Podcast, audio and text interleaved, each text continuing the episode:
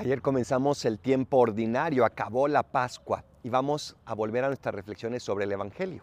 El día de hoy Jesús nos dice que ustedes son la sal de la tierra, pero si la sal se vuelve insípida, dime con qué se salará. Qué fácil es dejar que nuestra fe se vaya volviendo insípida, que de verdad no toque nuestra vida, que no la transforme. Y qué responsabilidad tenemos, queridos amigos, de poder conservarla intacta hasta la venida de nuestro Señor Jesucristo. ¿Cómo mantienes tu fe? ¿Qué tan fiel eres a tu fe?